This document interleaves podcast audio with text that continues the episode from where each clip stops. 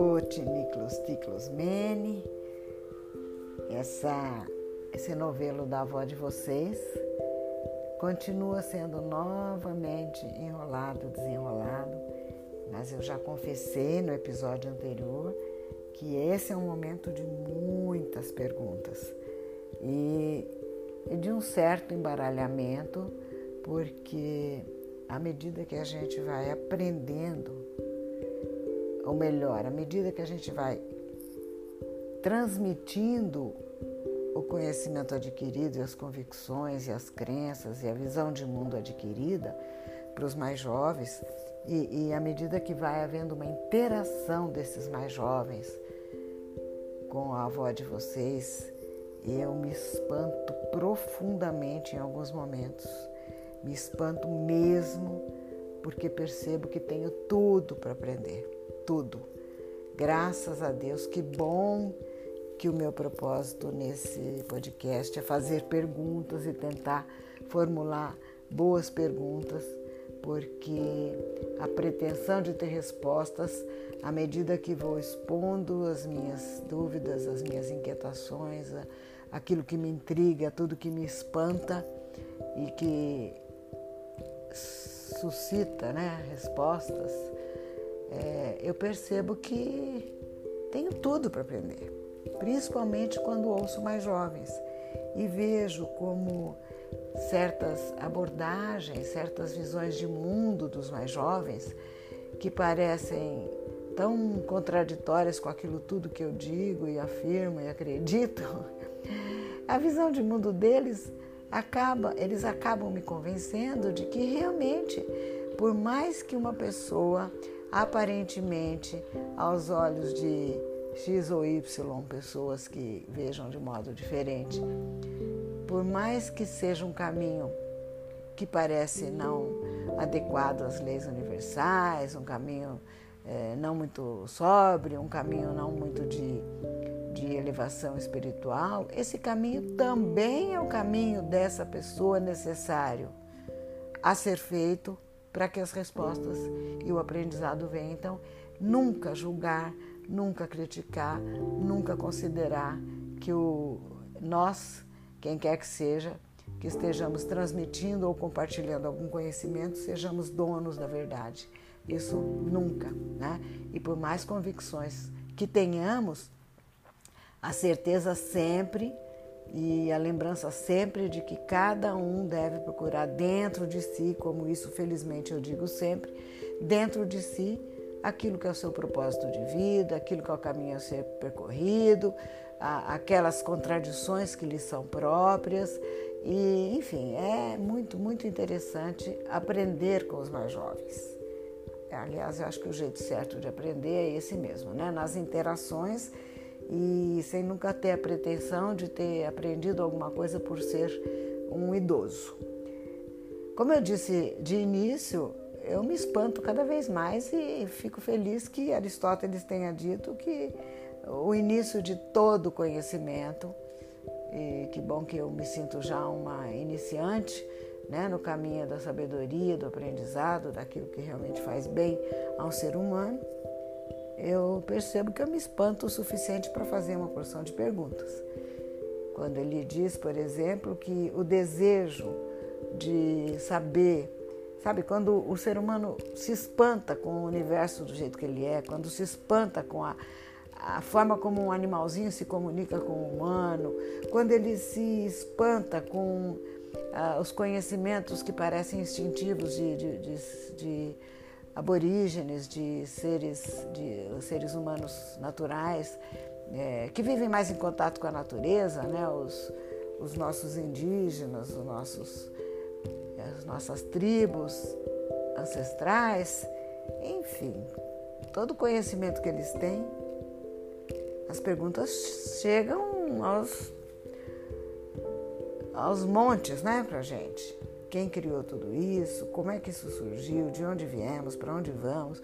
Que caminho seguir? E eu volto e, e arrudeio sempre em torno dessas questões. Mas, claro que para mim, eu pelo menos já estou convencida de que nós oscilamos entre o caos e a ordem e é, isso leva a um certo conforto na medida em que a gente sabe que tudo que parece desesperador, complicado num certo momento, pode ser uma desestruturação momentânea que depois vai ser substituída por uma nova ordem. E quando a gente fala de uma nova ordem, quando a gente entra novamente nesse assunto das organizações sociais, eh, das leis sociais, como eu já tinha dito no episódio anterior, continuamos a questionando, é, continuamos a questionar uh, os, os valores, né? as metas, os objetivos a serem alcançados de justiça, de igualdade social, de possibilidade de todos crescerem com o mesmo, o mesmo uh, tipo de recursos, de educação, de moradia e, e de estabilidade dentro de uma sociedade, no seio de uma sociedade organizada como a nossa.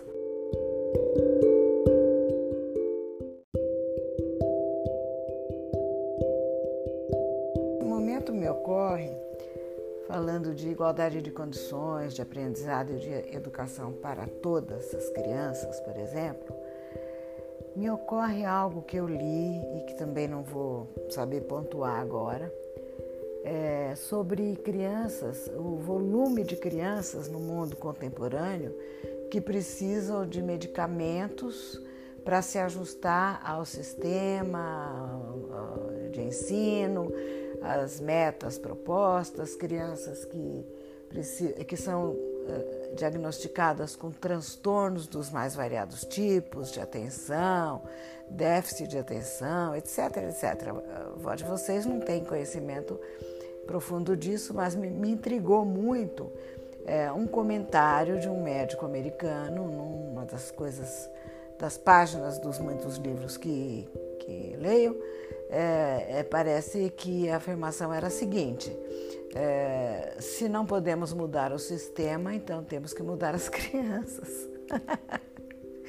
Se não dá para mudar o sistema de ensino e torná-lo adequado a cada criança, é, é o que eu estou concluindo e raciocinando em cima. Não podemos atender a todas as demandas dos mais capazes, dos menos capazes, dos mais ágeis, dos menos ágeis, daqueles que têm mais facilidade ou menos facilidade. Se não podemos mudar o sistema de ensino, então vamos mudar as crianças. Isso me deixou realmente horrorizada. Né? Eu fiquei muito, muito intrigada e é, acho que posso completar essa, esse raciocínio com algo que eu.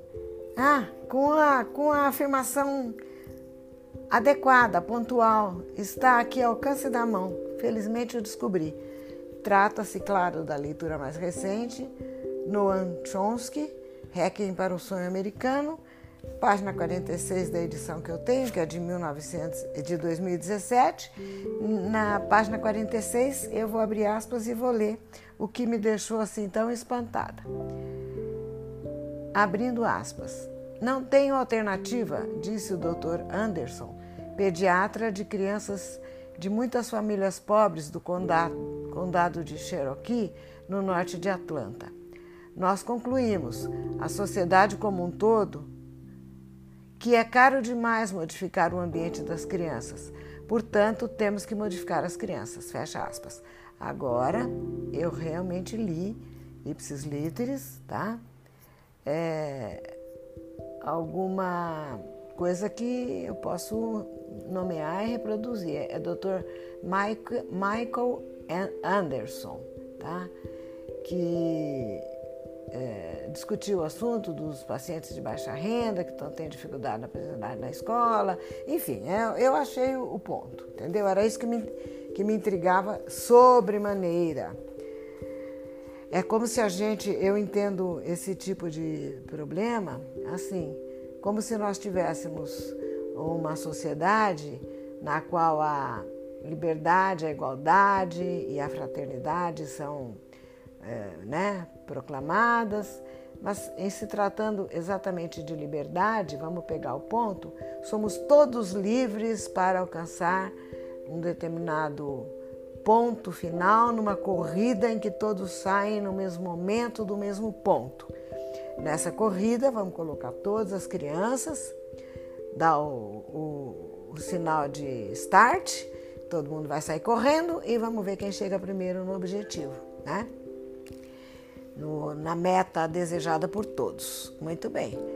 Só que essa liberdade de todos correrem é, a, nas mesmas raias, em raias né, paralelas para alcançar a mesma meta, é curioso porque uma criança é, tem um, uma deficiência na perna, a outra criança enxerga menos bem, a outra criança tem uma dificuldade respiratória e aquele que é mais apto, com certeza, é, se todos têm o direito de sair na mesma hora, somos todos iguais, portanto, vamos correr juntos nas mesmas condições, todos saem juntos e é óbvio que aquele que está em melhores condições vai, vai alcançar a meta.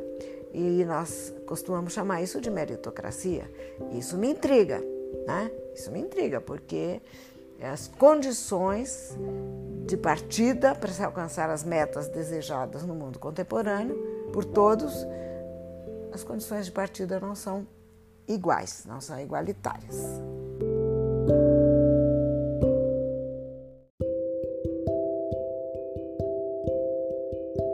Eu vou finalizar é, chamando atenção apenas para uma questão aqui. E se tratando de educação, nós temos visto que na época que a avó de vocês era uma criança, havia é, uma diferença muito grande entre as escolas públicas e as privadas. Só os, as escolas particulares, eu digo, né? É, só os muito capazes conseguiam se ingressar nas escolas públicas, tinham uma melhor formação, se diferenciavam, depois conseguiam as melhores universidades porque eram pessoas mais, vamos dizer, mais é, dedicadas, estudavam mais, eram jovens que tinham um empenho, uma disciplina, enfim, rigor em casa, talvez, educação, não sei explicar, mas antigamente os bons iam para a escola pública e, e os, os que tinham alguma, né, uma folga mais na, na cobrança dos pais, ou que não estavam tão dedicados, tão disciplinados, acabavam estudando sempre em escolas particulares. O tempo foi passando de tal forma e aconteceram coisas é, que fizeram com que a escola pública se tornasse um, sabe, um recurso para quem não tem a menor condição de pagar uma escola. Parece que estudar se tornou um investimento com muito, muito retorno para os investidores.